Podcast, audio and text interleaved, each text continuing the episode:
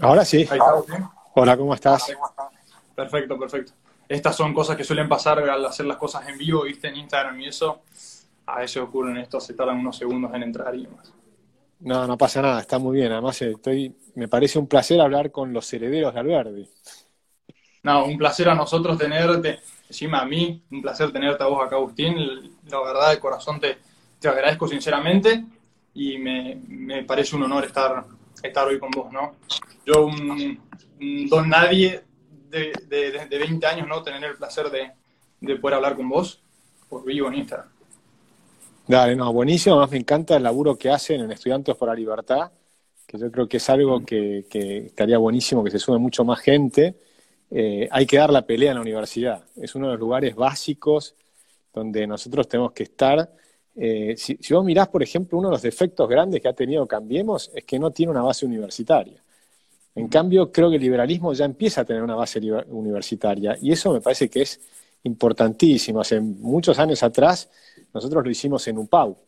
En este, después yo me puse a trabajar en, ya cuando me, entré en, en, las finanzas y demás, ya no tuve más tiempo y me dediqué a, a, a bueno, a mi trabajo profesional. Pero en la universidad es un momento buenísimo porque estás con un montón de jóvenes charlando todos los días, estudiando y demás, y tranquilamente puedes estar haciendo política, paralelamente con los estudios, eh, con lo cual es un momento extraordinario para empezar la vida política. Sí, a mí Estudiantes por la Libertad me sirvió un montón, digamos, no diciéndolo así. Yo empecé en la pandemia, en la pandemia con las clases online tuve mucho tiempo libre y dije, ¿por a dónde puedo empezar? ¿no? A intentar a, a expandirme un poco más allá de, lo que es simplemente académico, ¿no? Y salir un poco más allá. Y me ayudó muchísimo ir a Estudiantes por la Libertad y ahora expandirme a los, L, a los herederos y empezar a hacer otra cosa, ¿no? Que eso es justamente el objetivo de esas fundaciones así, ¿no? El ayudarte a, a, formarte un poco y después que vos te vayas a hacer tu propia cosa por afuera, digamos, y aportes como otros te aportaron a vos en su momento, ¿no? Sí, ahí, ahí ya veo que ya empezaron algunas preguntas. No sé cómo querés hacer la entrevista, si la hacemos con tus preguntas primero y después con las preguntas del público o lo que sí, te parezca. Sí, primero porque... con mis preguntas. Ahí hay preguntas sí. interesantes que, que, vamos a hablar después y que me preguntan de las vacunas. Sí. Después en un rato, si querés, hablamos de eso también. Las preguntas, chicos, se los digo a todos los que están ahora, van a ver en la esquina inferior derecha hay un globito con un signo de pregunta, por favor las dejan ahí, así después al final las, las recolectamos y se, se las vamos haciendo Agustín. Pero bueno, empecemos primero con, con mis preguntas. Dale. Yo voy a ser privilegiado en poder hacérselas acá a Agustín en directo, no, no ustedes, chicos. Bueno, Agustín, una primera pregunta que yo, yo te comenté por WhatsApp, que creo que es lo, lo más importante quizás que podemos hablar nosotros ahora, eh, ahora que ya empezó la campaña y todo eso, digamos, a mí me parece un tema muy necesario de tratar, ¿no? Un tema muy necesario poder eh, a, a hablarlo con vos, que es Republicanos Unidos, ¿no? Intentar tocar un tema eh, tan complicado como son las, las internas y demás, ¿no? Sí. Bueno, eh, básicamente yo noté que hubo una disilusión bastante grande en Republicanos Unidos con la candidatura de García Moritán en particular entre los posibles votantes, pero fue algo que también se veía por otras razones entre los propios militantes, más en particular los originarios de, de, de Unidos, digamos, ¿no? Entonces, eh, bueno, vos, si mal no me equivoco, vos después dijiste una nota que publicó Panam Post en julio, ahora este mes, que básicamente el partido había sido tomado por un ala pragmática o por una fuerza pragmática, una cosa, sino parafraseando un poco. Entonces, bueno, la primera pregunta que a mí me gustaría hacerte primero, no para empezar, es ¿cuál es la situación actual en Republicanos Unidos y ¿qué ves vos que está pasando ahora, digamos, ¿no? ¿Por qué se está dando esto? Sí, está muy bien lo que planteás. Eh, yo no sé si la palabra es tomado, pero sí está claro que en todos los partidos tenés eh, algunas personas que son más idealistas y otros que son más pragmáticos. Entonces, ¿qué fue lo que pasando? Nosotros en algún momento iniciamos el, el Unidos y éramos un grupo altamente idealista, ¿no? Altamente idealista. De hecho, uno de los problemas que teníamos es que queríamos construir un partido bien organizado e invitábamos a la gente a que venga a participar para ser candidatos, porque los que lo iniciamos no queríamos ser candidatos, sino queríamos hacer la estructura para que vengan los candidatos. Entonces le invitamos a Kachanowski, a Javier Milei, a López Murphy, a Manuel Adorni, a Fausto, invitamos a un montón de gente y fuimos logrando que se sumen unos cuantos. Pero no se sumó López Murphy inicialmente, tampoco se sumó Milei, no se sumó Expert, no querían competir en hacer una interna bien limpia y organizada y demás y qué sé yo. Y cuando llegamos a diciembre, nos encontramos que habíamos sumado unas 20.000 personas en todo el país, de los cuales 2.000 eran de Capital Federal. Pero en Capital Federal necesitábamos 4.000. Con lo cual veíamos que al ritmo que veníamos sumando era difícil que llegáramos a tener el partido en, este, en estas elecciones. En mi caso, como es un proyecto a largo plazo, digo, bueno, si no lo tenemos en el 2021, lo tendremos en el 2023. Pero veníamos creciendo bien, una cosa muy bien organizada y que era muy idealista, que si querés, yo estoy en el bando de los más idealistas. Y ahí eh, empezaba a ganar ya dentro de lo que era Unidos un cierto pragmatismo. Y el pragmatismo fue, bueno, yo hace rato que quería juntarme con, unirme con, con el PL, los del PL dijeron que no, y también quería unirme con López Murphy, que me parece un gran candidato, yo lo quiero mucho y trabajé con él desde el 2001, desde que era recrear y demás, y es un tipo para mí súper valioso. Y ahí, bueno, el problema es que, López Murphy quería traernos adosado a mejorar, que es Yamil Santoro. Y, este, y yo ahí voté que no. Y bueno, perdí la votación y nos fusionamos con, eh, con Recrear y con Mejorar, donde está Yamil Santoro. Y yo dije que no porque yo comprendo que Yamil ni siquiera es que eh, hablo mal de él para nada, creo que es un tipo muy laburador, pero es más pragmático, es mucho más pragmático que idealista. Y entonces yo sabía que el balance entre los pragmáticos y los idealistas, de alguna manera se rompía a favor de los pragmáticos. Porque con recrear también venían pragmáticos como San Martín y demás, y una cantidad de gente. Entonces, eh, básicamente yo defino, si querés, a los idealistas, lo que queremos elegir de abajo hacia arriba, de alguna manera, que sea todo mucho más democrático. Es idealista porque en Argentina eso no se hace, ningún partido lo está haciendo. Si lo mirás a nivel mundial, por ahí en otros países es lo normal. En Inglaterra es lo normal, en Estados Unidos es lo normal, en Australia es lo normal, en muchos países que funcionan bien, lo normal es elegirla de abajo hacia arriba sin lista sábana. Entonces, nosotros teníamos esa posibilidad de hacerlo en Argentina, pero los pragmáticos primero decidieron la, fusión. En la fusión, yo propuse, y lo firmamos, y está el documento firmado, que íbamos a ir por afuera de Juntos por el Cambio.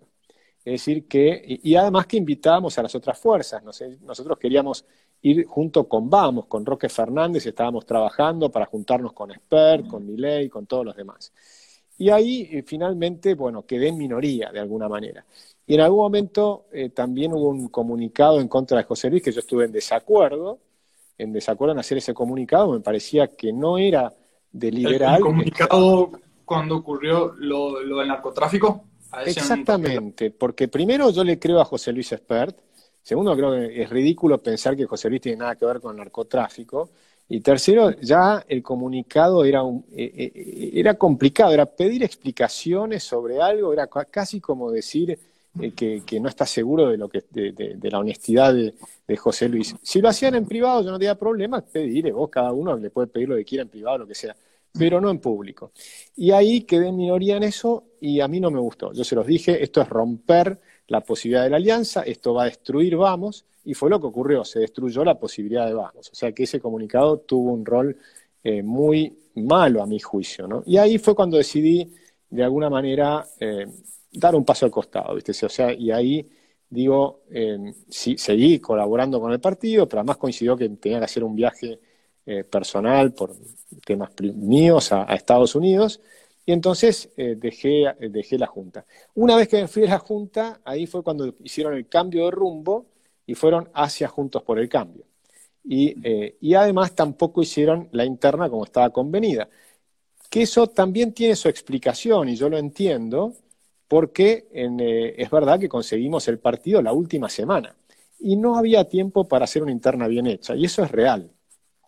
Si hubiéramos hecho una interna, no hubiera sido bien hecha y eh, también hubieran ganado los pragmáticos de todas maneras porque están mejor organizados. Y, ojo, eh, yo le saco el sombrero, por ejemplo, a Yamil, que, la, que labura un montón, trabaja fenómeno, eh, yo creo que ha hecho mucho bien para el partido en el sentido de hacer crecer el partido, logró eh, tenerlo en, tiempo y forma y hoy finalmente tenemos un partido, cosa que no tienen muchos otros que hace años están tratando de tener un partido, ¿no? El Partido Libertario. Antes del Partido Libertario estuvo el Partido Liberal Libertario, antes tuvimos el Partido Azul, ninguno de esos lograron ser partido. Cintia Houghton tampoco tuvo, tiene partido con valores para mi país, tampoco tiene partido este, que tantos otros ¿no? que han querido, Asper, Milley, ninguno consiguió tener partido. Nosotros tenemos el partido, lo cual es ya un avance. Nos falta mejorar cosas, sin duda. Nos falta hacerlo democrático totalmente. Hay un compromiso de todas las partes, de Yamil, de López Murphy, de todos los demás, que esta es la última vez que no se hacen las elecciones de abajo hacia arriba. Es decir, que la próxima la vamos a hacer de abajo hacia arriba. Por supuesto, para lograrlo, vamos a necesitar ayuda de todos los idealistas que se sumen al partido, que nos ayuden a conformarlo y que vengan a votar. Porque otro de los problemas que tenemos es que yo quería hacer todas las votaciones por Internet y probablemente no van a ser por Internet, porque a los pragmáticos no les conviene que sea por Internet. Porque acá hay algo que viene pasando en Argentina hace mucho tiempo, yo lo observo hace más de 20 años, que es que la gente quiere lo que estamos proponiendo nosotros. La gente quiere elegir de abajo para arriba sin lista sábana. El problema es que no trabajan.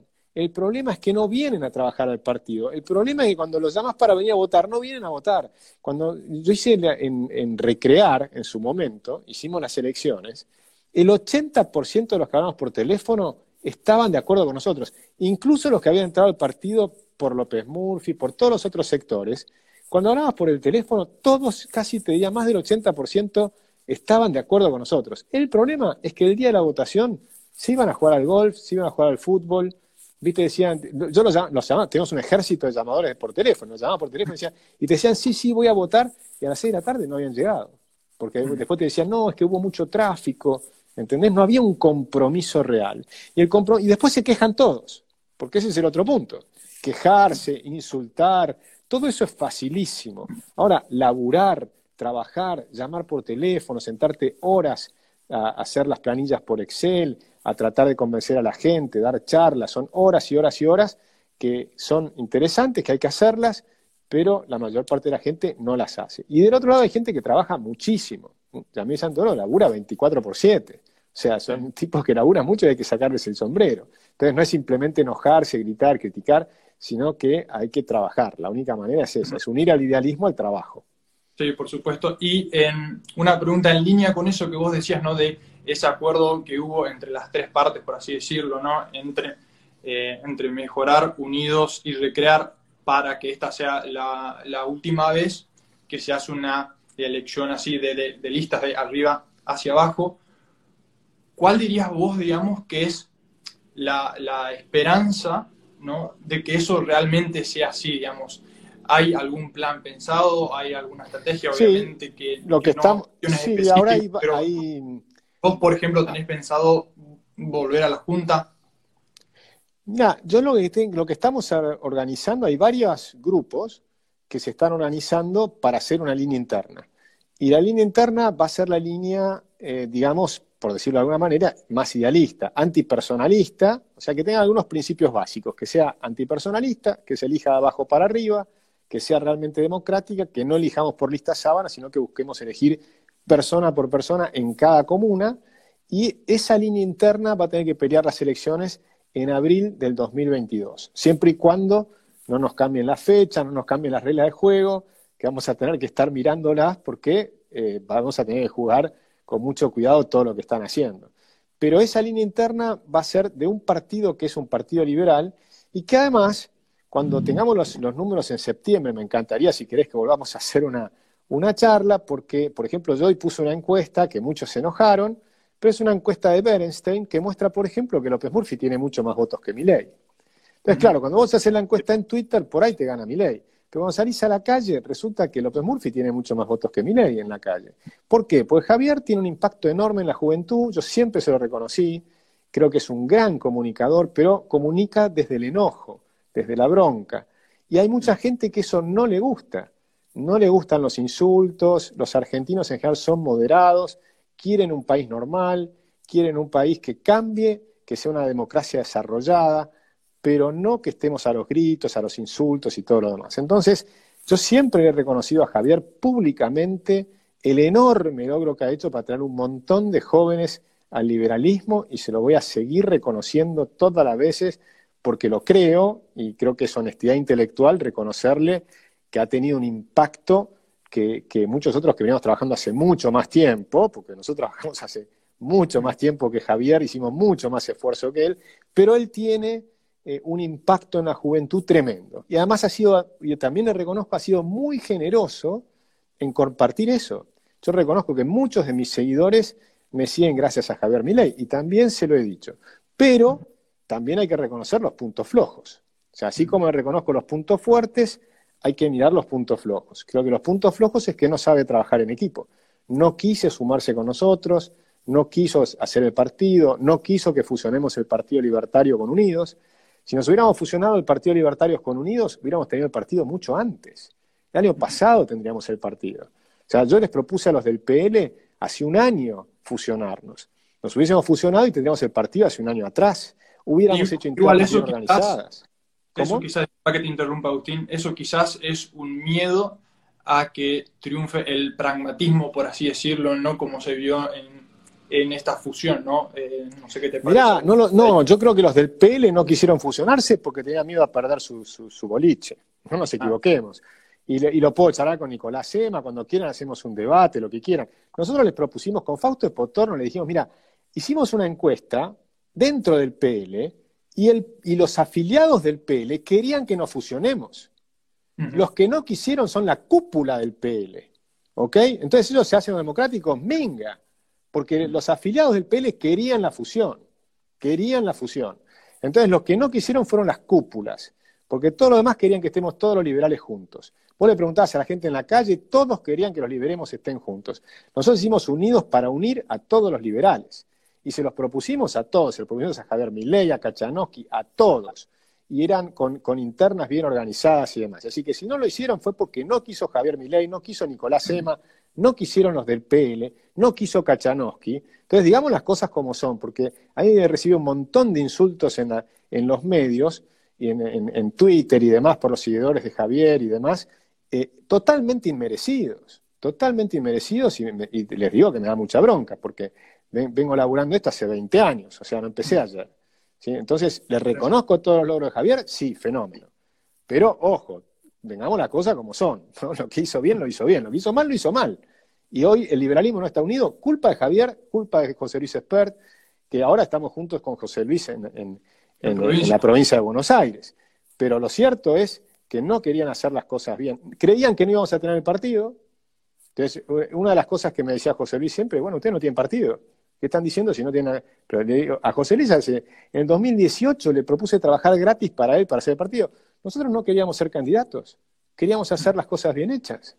De hecho, no somos candidatos, ni Fausto Potorno, ni yo, ni Manuel Adorni.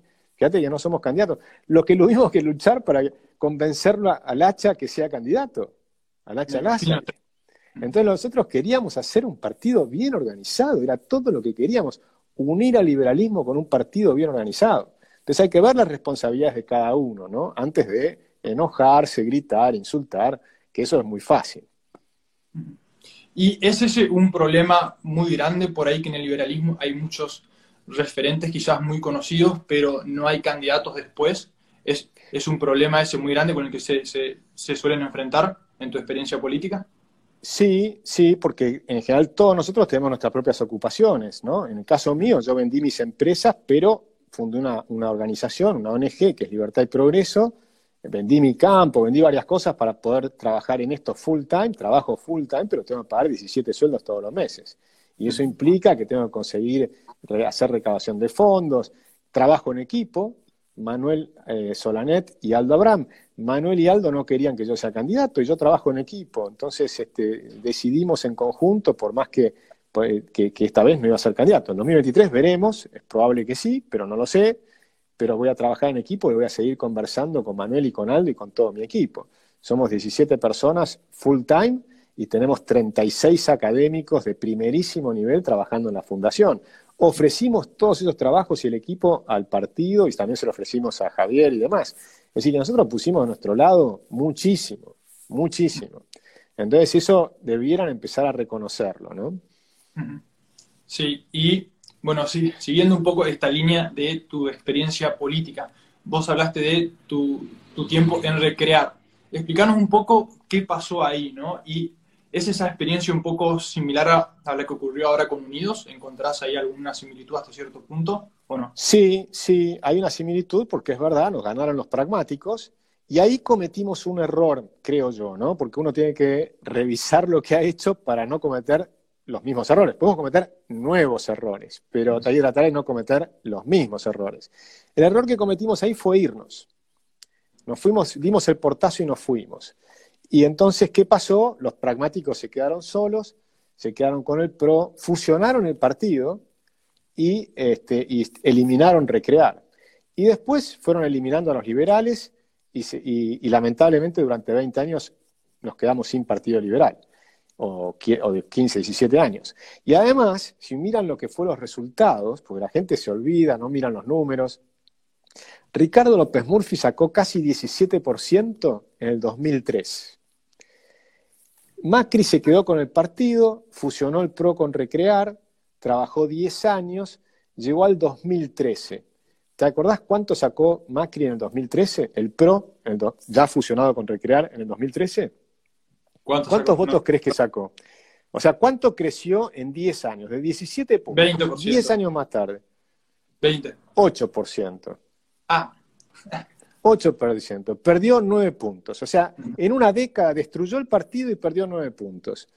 Cuando gana Macri en el 2015, dos años más tarde, es porque la gente estaba harta de Cristina Kirchner. No porque Macri era un genio, sino porque estaban hartos de Cristina Kirchner y querían un cambio. El único acierto que tuvieron es poner el título Cambiemos, que después no lo cumplieron. Pero realmente no, ganó porque hizo las cosas bien. Ganó porque la gente estaba harta de Cristina Kirchner.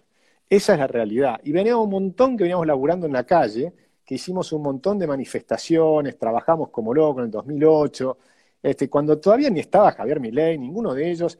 ¿Cuántos vinieron a, acompañarme a mí cuando estaba trabajando en contra de la usurpación de las AFJPs? ¿Sabes quiénes estaban? Por ejemplo, Patricia Bullrich. Estaba el rabino Berno pero no estaba Javier Milei, no estaba Diego Giacomini, no había ninguno de ellos. Entonces nosotros dimos un laburo chino contra Cristina Kirchner, armamos la red Ser Fiscal, conseguimos 50.000 fiscales para las elecciones del 2015. ¿Dónde estaban todos ellos laburando? Ninguno estaba trabajando. Entonces eh, hay que empezar a, conocer un poco más nuestras historias y, y no simplemente agarrar el Twitter e insultar, porque eso está muy mal, ¿no? O sea, hay que reconocer los trabajos que cada uno ha hecho. Así como yo le reconozco a Javier todo lo bueno que hizo y el impacto enorme que ha tenido tú, y le reconozco que el impacto fue mayor al que tuve yo, pero no tengo ninguna duda. Tiene un impacto mucho más grande y está fenómeno. Y me encanta y se lo he agradecido siempre y ha sido generoso y demás. Pero digamos todas las cosas, ¿no? Digamos lo bueno, lo malo, lo más o menos, los errores que cada uno cometió para poder trabajar desde allí, ¿no? Y ahora tenemos una oportunidad enorme, porque tenemos un partido, eh, tenemos eh, a recrear, en, eh, digamos, lo que venían de recrear, que se sumó con Unidos y con Mejorar, tenemos una lista que no se habrá hecho como a mí me gustaba, pero es una linda lista, porque es verdad que García Moritán es un paracaidista que cayó por ahí, pero del otro lado lo tenemos a Racha Lázaro y a López Murphy, este, y a personas que venían trabajando un montón. Marina Quienas viene trabajando como loca, así que se ganó bien su puesto. Hay otros que están, tienen un puesto bien ganado y, Ricardo y Lacha son candidatazos liberales, candidatazos liberales. Entonces, y además tiene una chance muy interesante de pelearle a María Eugenia Vidal. Y, ahí tenemos que mostrar cuánto impacto tiene el liberalismo en esta gran coalición antikirchnerista que tiene que ganar en 2023. Porque no nos equivoquemos, en 2023 va a haber una gran coalición antikirchnerista que va a incluir a gente en las cuales en muchas cosas no estamos de acuerdo. El problema es quién va a liderar esa coalición. Si esa coalición la van a liderar los que son más socialdemócratas o si esa coalición va a lograr hacer una gran reforma liberal. Esa bueno, una, una, pregunta que vos mencionabas a Patricia Bullrich, ¿no? Recién. Hay mucha gente que dice, ¿no? Que, que cree que, que Bullrich lo que está haciendo es viendo a futuro que le conviene ganarse a los liberales, ella se hace la liberal para ganarse esos votos, pero que en, realidad no es liberal ni, ni, nada de eso, sino que es una paloma, pero es una estrategia política nomás. Vos recién la mencionabas y la Paloma no es, Paloma no es de ninguna manera.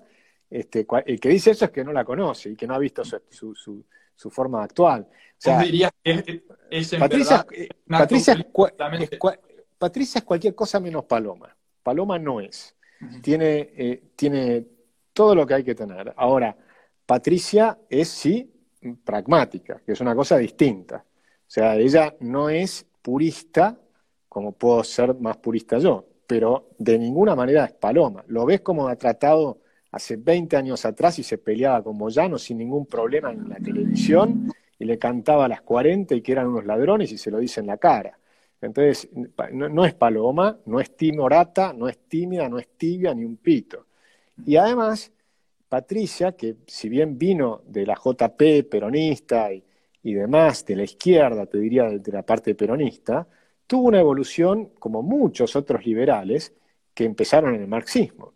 Deidre McCloskey, que hizo una entrevista hace unos días atrás, ella también era marxista, y hoy es una de las grandes liberales que tenemos. Octavio Paz era marxista, Mario Vargas Llosa era marxista, eh, Ricardo Rojas, no, Ricardo Rojas no, Mauricio Rojas, el chileno, era también marxista. Y todos ellos hoy son grandes liberales. O sea, hay un montón de gente que empezó en el marxismo y evolucionó hacia la libertad. Eh, uno de los que más le enseñó a Patricia Burri creo que fue Armando Rivas, porque compartían como diputados el mismo espacio y Armando era un gran maestro, un gran maestro de muchos de nosotros, nos enseñó un montón. Armando Rivas, que murió el año pasado, un tipo genial, le enseñó un montón. Y Patricia aprende, estudia, mira. A, mí me pidió libros, yo se los, se los presté y me los devolvió. O sea, los lee, los estudia y los devuelve, cosa que también habla bien de ella. Tiene un montón de cosas positivas. Yo creo que quiero eh, eh, preguntar ahora en un ratito qué, qué, libros le recomendaste vos leer a Patricia Bullrich, pero primero una pregunta muy cortita antes. ¿A vos entonces ¿Te podría parecer ella una buena líder para ese gran frente opositor en el 2023? Puede ser, puede ser. Yo sin duda creo que, o sea, si me preguntas a mí, prefiero a Ricardo López Murphy. O sea, Ricardo es un tipo más preparado, es un, él, estudió en Chicago, hizo un máster en economía en Chicago, tiene 30 años de estudios, de estudiar cada uno de los temas, este, y es un gran líder. O sea, yo creo que Ricardo López Murphy es, eh, es muy bueno. Es más grande, pero puede ser Patricia. O sea, yo no tendría problemas. Cualquiera de los dos me encantaría que trabajen juntos. O sea, si está en esa alianza, que trabajen juntos. Yo siempre dije que en el 2021 quería ir por afuera, para contar los porotos de los liberales y para justamente tener polenta del liberalismo dentro de esa gran coalición. Pero tengo claro que en 2023 tenemos que hacer una coalición muy grande, tenemos que ganarle al kirchnerismo. O sea, si gana el kirchnerismo en el 2023 porque nosotros vamos divididos, eso fue lo que le pasó a Venezuela. Eso no podemos permitir. O sea, una cosa era ir en estas elecciones, que son elecciones eh, a diputados, en las legislativas y en algunas provincias senadores, bueno, podías darte el lujo de ir por afuera, que era lo que yo quería hacer. No salió y fuimos por adentro y una parte de ir por afuera con Javier Milei y lo que sea. Pero en 2023 tenemos que estar todos juntos. Si en el 2023 Javier vuelve a ir por afuera, ahí se va a equivocar enormemente. Yo hoy lo respeto, está fenómeno, los liberales van a tener la posibilidad de votar por adentro y votar por afuera, el que quiera una cosa, el que quiera la otra, vamos a ver cuántos están de cada lado y demás. Pero en el 2023 no. Porque en el 2023, si van por afuera y sacan 5%, eh, y ese 5% hace que gane el kirchnerismo, bueno, eso sería un gravísimo error. Eso sería un gravísimo error a mi juicio, ¿no? Eh, por supuesto, cada uno libre de hacer lo que quiera. Ahora, si gana el kirchnerismo no en 2023, yo probablemente me tenga que ir de la Argentina. Entonces no tengo ganas de perder esa oportunidad. No tengo ganas de perder. Yo creo que ya, ya, tengo 50, alguien preguntaba mi edad, yo tengo, voy a cumplir 58 años el lunes. O sea que este, yo ya no, tengo para muchos más años de seguir con el kirchnerismo. Yo estoy convencido que si tenemos cuatro años más de kirchnerismo, a partir de 2023, vamos a estar muy cerca de lo que es Venezuela, muy cerca, y va a haber que pelear en las calles de una manera que yo no tengo ganas. Prefiero toda la vida pelear en las urnas ahora y hacer una gran coalición en el 2023, y lo voy a invitar a Javier Milei a hacerla, José Luis ya está trabajando con nosotros, así que vamos a estar juntos. Este, tenemos que hacer algo unidos. Sí. Es fuerte eso que me decís de que, vos, vos pensarías en irte. Mirá, no, no era algo que me imaginaba. ¿Cuál, cuál es un poco tu, tu proceso, digamos? ¿Alguna vez pensaste eh, realmente en eso? es muy simple. Eh, a mí me están matando con los impuestos, porque yo tenía un nivel de ingresos alto cuando trabajaba como, eh, con, mi, propia empresa, como consultor de economía. A mí me iba muy bien. Pero en la ONG tengo un sueldo mucho más bajo. Pero los impuestos que me cobran es como si tuviera, siguiera teniendo los ingresos de antes. Para que te des una idea, con los nuevos impuestos que pusieron este año, ¿sabes cuánto pago de impuestos? El 229% de mi ganancia neta. 229, dicho por mi contador y mis abogados, porque voy a estar ahora en juicio contra el Estado, porque me cobran 229%. ¿Cuántos años puedo seguir pagando 229% de mi ganancia neta? Es muy simple, me están echando. Entonces, o bien ganamos en el 2023, o bien voy a seguir trabajando, pero desde el exterior. O sea, tu, tu fundación acá seguiría, aunque vos estuvieses en el extranjero, Ah, sí, por supuesto, la fundación seguiría y seguirías trabajando, capaz que tendría una filial en Uruguay o ver dónde la pongo, pero, pero claramente eh, no puedo seguir pagando este nivel de impuestos. si yo pierdo el juicio contra el Estado por el tema de los impuestos, eh, va a ser muy difícil para mí continuar en Argentina. Bueno, y eh, entonces una pregunta que te dije que te iba a hacer, ¿qué libros le recomendaste a Patricia Bullrich, por ejemplo? ¿no? Ah, bueno, en ese caso le di dos libros del general de Gaulle porque me acuerdo que, no me acuerdo bien cuál era el tema que estábamos discutiendo en ese momento, del general de Gaulle, de Gaulle, el Charles de Gaulle. Charles de Gaulle, no sé si lo conoces, era el, gran líder francés de la, Segunda Guerra Mundial, y, que estaba de un lado Churchill en, Inglaterra y de Gaulle, que de alguna manera encarnó a la Francia libre desde la isla de Inglaterra y en ese momento empieza de la nada a reconstruir Francia. Y, es un hombre que tenía sobre todo un gran conocimiento del poder. Y por eso se lo recomendé a Patricia, porque escribió unos libros maravillosos que se llaman Memorias de Esperanza. Y ese fue, también se lo recomendé en su momento a, Caballo, pero Caballo no me dio mucha pelota. Pero mm. eh, cuando Caballo eh, asumió en el 2001, mi recomendación era que no se meta en el gobierno de, de, la Rúa, porque la iba a pifiar. Y, la pifió. Y Caballo hubiera sido presidente. Caballo tenía todo, todo para ser presidente en Argentina y Argentina hubiera sido un país maravilloso. Pero se equivocó porque se entró antes de tiempo. Entonces decía, lo que tiene que hacer es hacer lo mismo que hizo De Gaulle. De Gaulle se fue a Colombille de Seglis a escribir sus memorias. Ahí se había ido en Francia eh, había sido presidente y se fue cuando perdió el apoyo popular. Y se fue a Colombiles de Seglis y escribió sus memorias durante dos o tres años, hasta que lo volvieron a llamar con Francia incendiada. Yo me acuerdo que escribí un artículo y decía, mira, vez se tendría que ir dos años, que escriba su memoria, se olvide de todo, y Argentina se va a incendiar. Bueno, ok, que se incendie la Argentina, pero que él vuelva después de que la Argentina se incendie. Y se equivocó, porque él creyó que podía evitar el incendio. Y entonces, como un patriota que es, porque es un gran patriota Caballo, trató de evitar el incendio. Pero al final Argentina se incendió con Caballo. Y entonces perdió la posibilidad de ser presidente. Fue una gran lástima, una gran lástima para la Argentina, para Caballo también, pero sobre todo para la Argentina. Hubiera sido un gran presidente Caballo si se hubiese ido dos años afuera a escribir. Él tenía un enorme prestigio, la gente lo respetaba muchísimo, en Argentina y en el exterior. Y lamentablemente, como se incendió con De Rúa, perdió todo su prestigio, lo insultaron de arriba abajo, y por supuesto después vinieron los peronistas que escriben la historia, ¿no? Y la escriben como ellos quieren y te la ponen en el libro de texto y lo pusieron a Caballo como una especie de personaje maldito y no sé qué. Caballo es un patriota, es un tipo súper inteligente, tiene muchísimas cosas positivas para seguir aportando a la Argentina, su equipo era maravilloso, un equipo que además era honesto y encima peleó contra la corrupción, la gente se olvida, él hizo 12 horas de denuncias cuando era ministro de Economía, hizo 12 horas de denuncias contra la corrupción en el gobierno de, su propio gobierno, de Menem. Entonces era un tipo que era un patriota, un tipo honesto que amaba a la Argentina y que laburó un montón. O sea que, ahí hay mucho para, mejorar. Pero bueno, ese, ese libro, Memorias de Esperanza, se los recomiendo, porque además este, De Gaulle tenía una virtud que era que escribía muy bien. Mira, voy a anotar acá, acá tu libro, mira, Memorias de la Esperanza. Memorias de Esperanza, sí. Memoires de Po. Ahí lo escribí, después lo voy a leer. ¿Y, algún otro? Ah, bueno, hay montones. Ahí tenés un montón. No, no, no, no pero a Patricia Bullrich. ¿Cuál no, no, a Patricia ese fue el que le recomendé. Después este, sé que a Armando Rivas le haber dado algunos. Había un libro de Armando Rivas muy lindo que les recomiendo a todos, que se llama eh, Argentina, un milagro en la historia. Porque Armando Rivas, que era cubano y que se escapó de Cuba porque Cuba se fue al comunismo, y llegó a la Argentina y amó a la Argentina.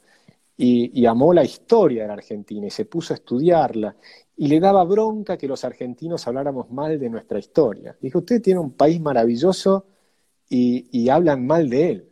O sea, les parecía espantoso los historiadores argentinos que hablaban mal de nuestra historia, que no reconozcamos que hicimos un país extraordinario. Le parecía horrible los historiadores peronistas, los radicales, los, revisionistas, pero revisionistas mal, porque la, historia había que revisarla y, Armando Rivas también hace una revisión. Yo no me voy a quedar con la historia de, Mitre, pero, pero, o sea que revisar la historia de Mitre, por supuesto, porque la historia de Mitre era una historia mítica, o sea, creó mitos, ¿no? De, San Martín, de Belgrano, qué sé yo, qué sé cuándo. Pero, eh, o sea, que hay que hacer una historia mucho más interesante. Pero, por ejemplo, Armando Rivas lo hace, Emilio Campo tiene una cantidad de libros de historia que también les recomiendo. Eh, el último libro que sacó Emilio Campo es buenísimo. Es el mito de la industrialización peronista, que te demuestra que Argentina tiene una industria potente, exportadora, que crecía rápido, eh, sin estar protegida y subsidiada, y el que la destruyó fue el peronismo, justamente con el proteccionismo. El proteccionismo lo que hace es proteger las ganancias de los empresarios ineficientes, pero destroza la posibilidad de tener una industria competitiva. Argentina tenía una industria competitiva en nuestras provincias. En Santiago del Estero teníamos una empresa, por ejemplo, que siempre la comento, producía este, piezas para los tractores John Deere y se las exportaba a Estados Unidos. O sea, en Santiago del Estero, hoy todos laburan para el Estado. Entonces era, era otro país, era un país productivo, un país eh, realmente interesante, ¿no? Y, el peronismo lo destruyó. Ah, y esa historia es algo que se enseña en todos lados, en la facultad, en el secundario, eh, digamos, es algo que se, que se da en todos lados.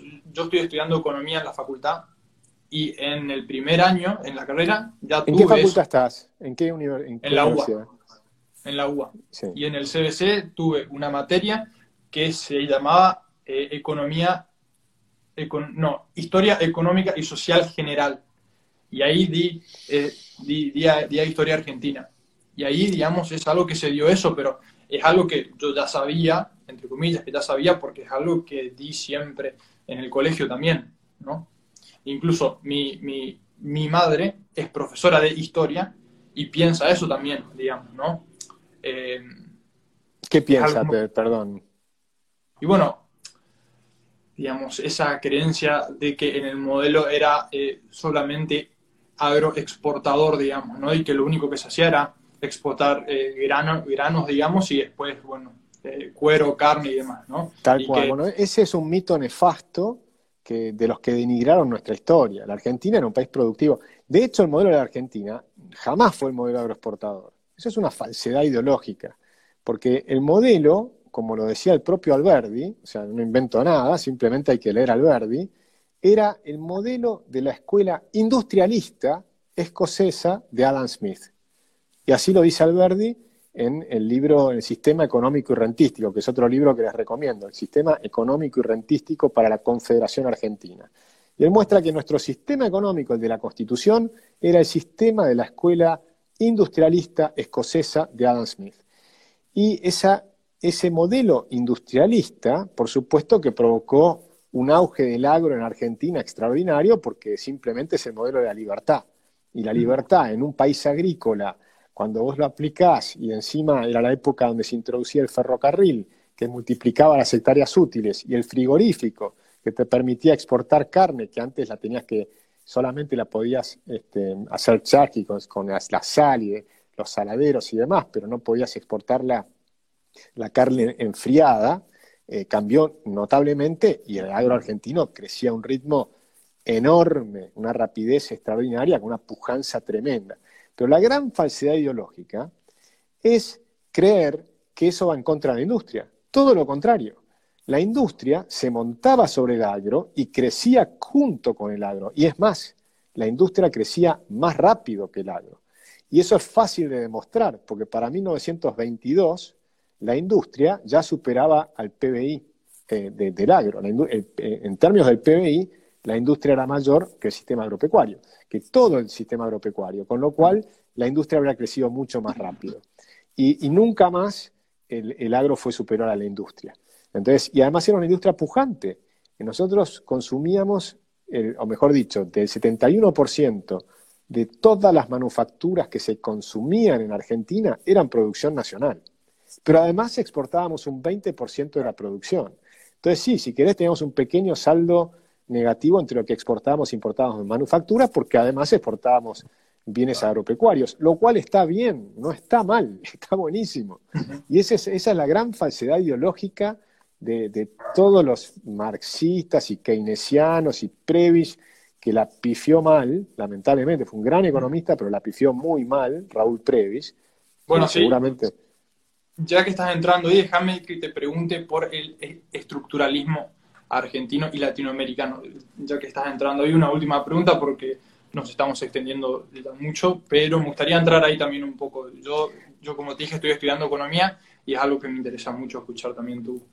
Bueno, el estructuralismo ese, realmente fue uno de los graves errores del pensamiento económico y, Argentina es una gran demostración de que el estructuralismo está fallado. El estructuralismo era creer que, hay que, que si vos tenías un país que tenía una, un productor eh, que producía bienes agropecuarios fuertemente y qué sé yo, eso iba en contra de la industria, lo cual es una gran falsedad. Y, tenía una idea que surgió, tenía dos principios. Uno que surge de List, de un economista que también, incluso en Estados Unidos, había otro era Hamilton, que tenían la misma idea, que había que proteger a las industrias nacientes. Y entonces, si vos protegías a las industrias nacientes, en algún momento iban a poder ser competitivas, iban a poder competir y iban a poder competir. Minga, cuando vos proteges a las industrias, dejan de invertir y, dejan de ser competitivas. Es, es, como si vos tuvieras un equipo de fútbol y para que mejore le haces que no compita. Es absurdo. Te das cuenta que es absurdo. Si vos tenés un equipo de fútbol que, dejan de correr, engordan.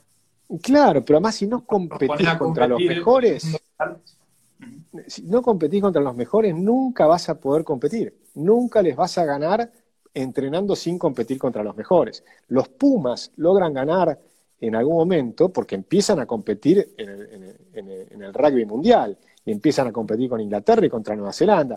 Y sí, se comieron un montón de partidos que perdieron hasta que empezaron a mejorar y mejorar y mejorar. Pero si vos no competís y, y crees que vas a poder jugar al rugby solamente compitiendo contra la gente en la capital federal, entonces olvídate, porque hay muy poquito que, que Si le amplias a la, provincia de Buenos Aires, no alcanza tampoco. Si amplias a América Latina, le ganas a todo el mundo y seguís siendo muy malo. Porque el buen rugby lo tiene Nueva Zelanda, Australia, Inglaterra y tenés que competir con ellos. Bueno, la industria es lo mismo. Si querés ser bueno, tenés que competir contra los mejores y ganarles, y perder, y ganar, y perder. Y de eso se trata, ensayo y error, y entonces el que pierde se funde la empresa y después viene un chico joven que hace una cosa maravillosa y logra competir y ganar.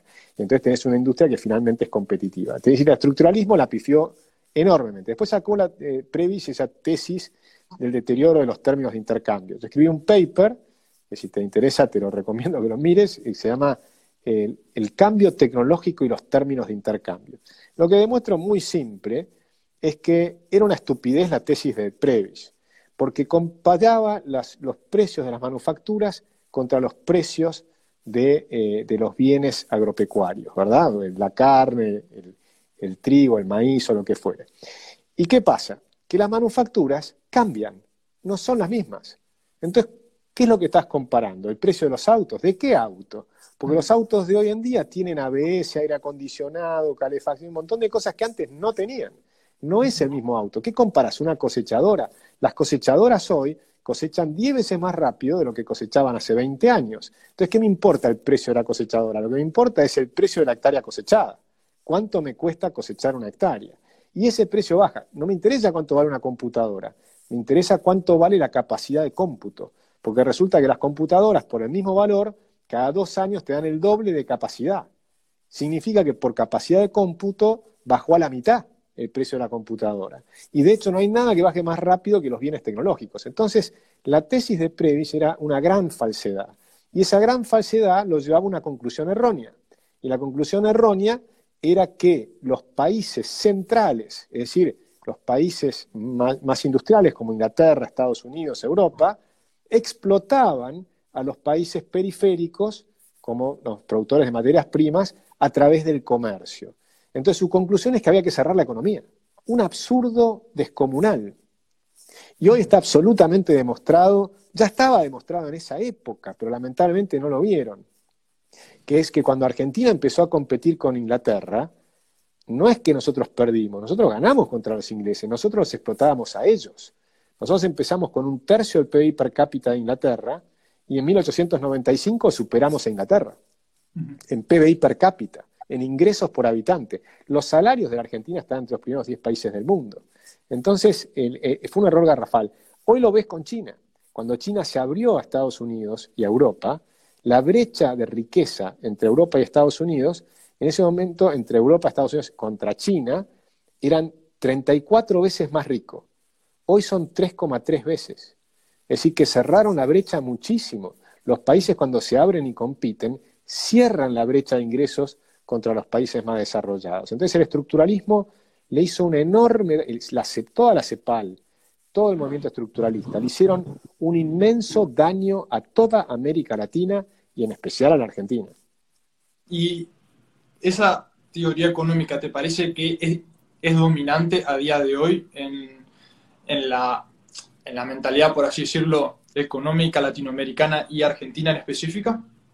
Lamentablemente sigue teniendo una gran, gran influencia. Lo ves en Martín Guzmán, lo ves en Kisilov, lo ves en, muchos de los países latinoamericanos eh, que se han cerrado. Es verdad que, que hoy no es la única, sino que está en tensión permanente con otros que quieren abrir la economía.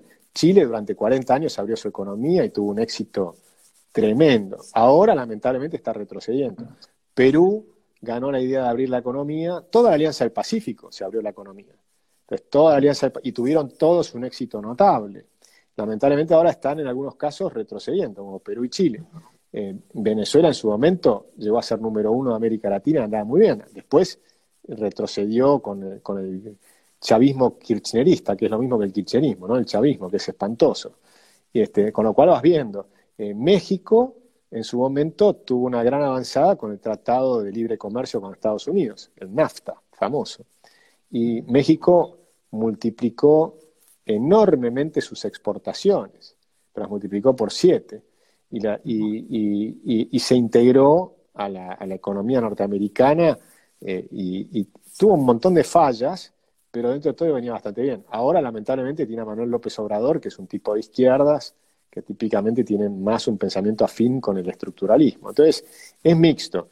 En Brasil, el estructuralismo tuvo enorme potencia, ahora tiene al ministro Guedes que está tratando de desarmar todo el desastre que armaron los estructuralistas, pero le cuesta mucho y tiene mucha resistencia interna todavía y demás. Y Bolsonaro además no es un, un exponente espectacular del liberalismo, ¿no? Es un hombre que tiene sus su lado populista, digamos, de, alguna manera.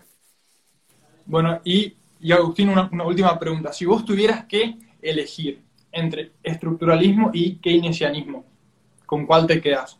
Entre Cristina y Macri, ¿entre cuál te quedas? Eh, es que, en realidad, los, es que en realidad ahí no hay una distinción, porque los keynesianos suelen ser estructuralistas y los estructuralistas suelen ser keynesianos.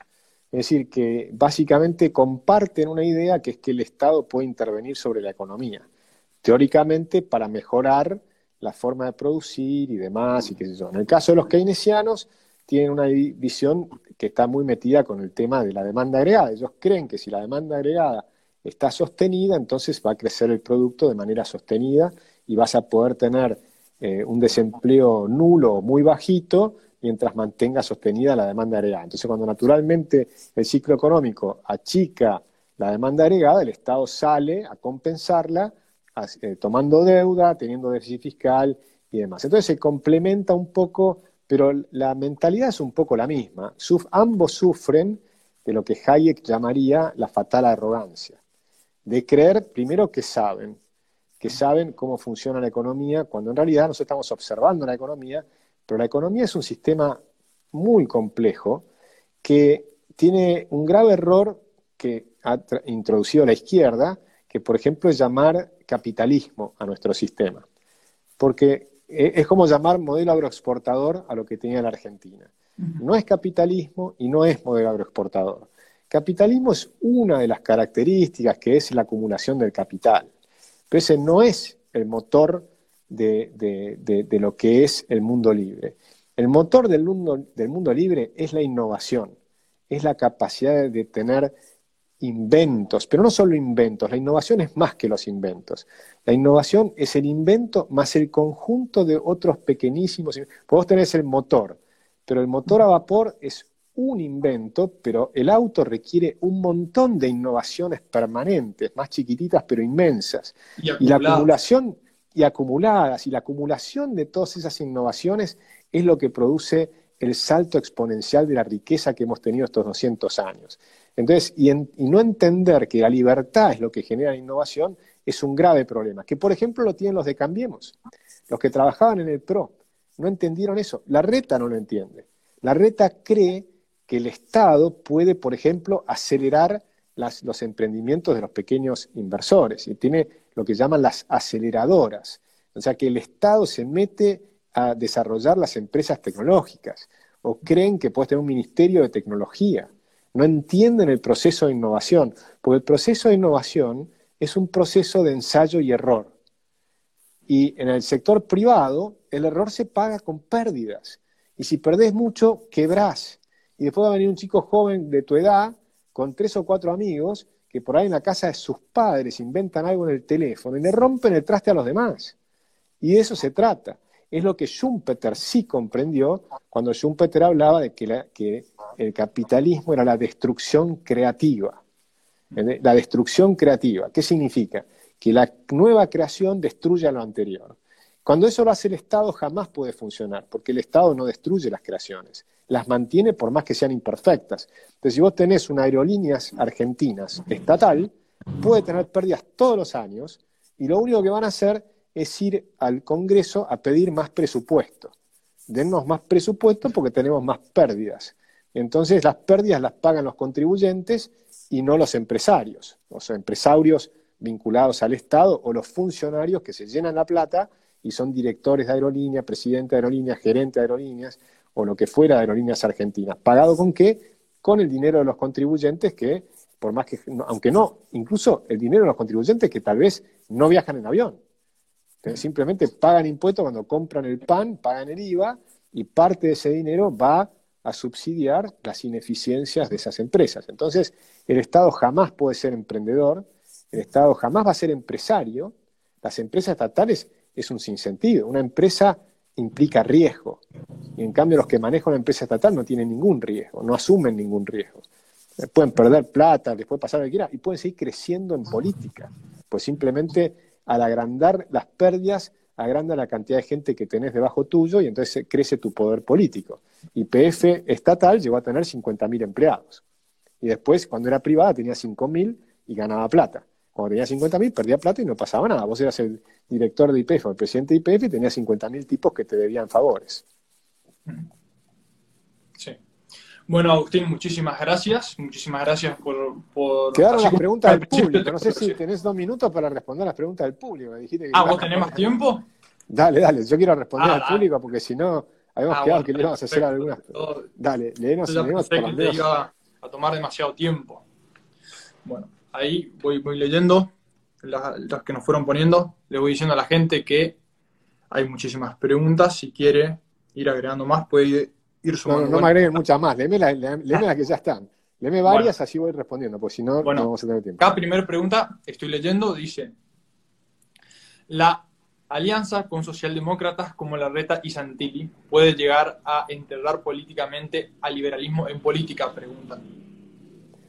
Sí, por supuesto, eso va a depender de nosotros, va a depender de que realmente si ganamos o perdemos. Si nosotros perdemos la interna y termina siendo Larreta el que dirija todo y no nos da bola en el, en, el plan económico el día de mañana, eh, pierde la Argentina, no es que pierde el liberalismo, pierde toda la Argentina. Nosotros tenemos que conseguir que en el 2023 haya un programa económico liberal. Eso lo tenemos que conseguir. Ahora, si vamos por afuera y sacamos 5% de los votos, tampoco lo conseguís. Bueno, acá preguntan, hay una pregunta muy en línea con eso, preguntan, Agustín, ¿cómo ves la posibilidad de formar un partido, un frente pluralista liberal para el 2023, dejando de lado a Juntos por el Cambio. no, no, veo, no, veo, esa posibilidad. Yo ya perdí la, esperanza de unir a todo el liberalismo. Yo me dediqué 15 años a tratar de unir al liberalismo. 15 años. Y lamentablemente los liberales tienen un ego gigantesco y no son capaces de trabajar en equipo. Entonces es muy difícil. Ahora no tenemos tiempo. Ahora no tenemos tiempo. Ahora tenemos que hacer todo lo posible para que en el 2023 el liberalismo tenga una impronta muy fuerte en esa coalición que, va a ser la coalición que tiene que derrocar a Cristina Kirchner. Por afuera no llegamos. Capaz que hay una sorpresa, eh, ojo, después hablamos en septiembre y vamos a hablar. Si vos me decís que, eh, que ley saca ahora, no sé, 30% de los votos en Capital Federal, que sería un porcentaje mucho más chiquito a nivel de la nación, pero por lo menos 30% de los votos en Capital Federal, diría, bueno, ahí surge una posible líder. Ahora, si en la Capital Federal Javier saca 10%, no existe. Simplemente no existe, no, no, te alcanza, no te alcanza. Y lo mismo eh, José Luis en la provincia de Buenos Aires. Si José Luis saca 10%, no te da el tiempo. Nosotros necesitamos ganar el 2023. No puede ganar el kirchnerismo el 2023. Bueno, bueno, Agustín, ahí me está avisando Instagram que nos quedamos ya sin tiempo. Está, hay una cuenta atrás, no sé si vos la estás viendo ahí arriba, pero bueno, ahí quiero dejándola acá y pudimos por lo menos leer un par de preguntas. Así que nada, Agustín, aprovecho estos, estos últimos segundos para decirte que muchísimas gracias y sinceramente, eh, nada, aprecio mucho que, me hayas dado esta oportunidad, poder, poder hablar con vos. Veo mucha gente que, que se ha quedado hasta el final, ahí no, no están mirando todavía 130 personas, seguramente todos están igual de, de agradecidos que yo, no con vos que nos pudiste dar esta oportunidad para escucharte y, conversar con vos un rato. Dale, te propongo que otro día hagamos una exclusivamente para responder las preguntas de la gente que hoy no pudimos responder. Si las anotás, si querés lo hacemos el sábado que viene, anotá toda la pregunta que tengas y, le, y, o, vengan y las hacemos, pero le respondemos las preguntas a la gente, que hemos dicho que íbamos a responder y no tuvimos mucho tiempo. Así que un gran abrazo a todos, es un placer. Chao, chao, muchas gracias Agustín y, y bueno, vamos a organizar eso entonces otra vez para contestar solo preguntas. Dale, chao, un abrazo grande. Chao, chao, abrazos.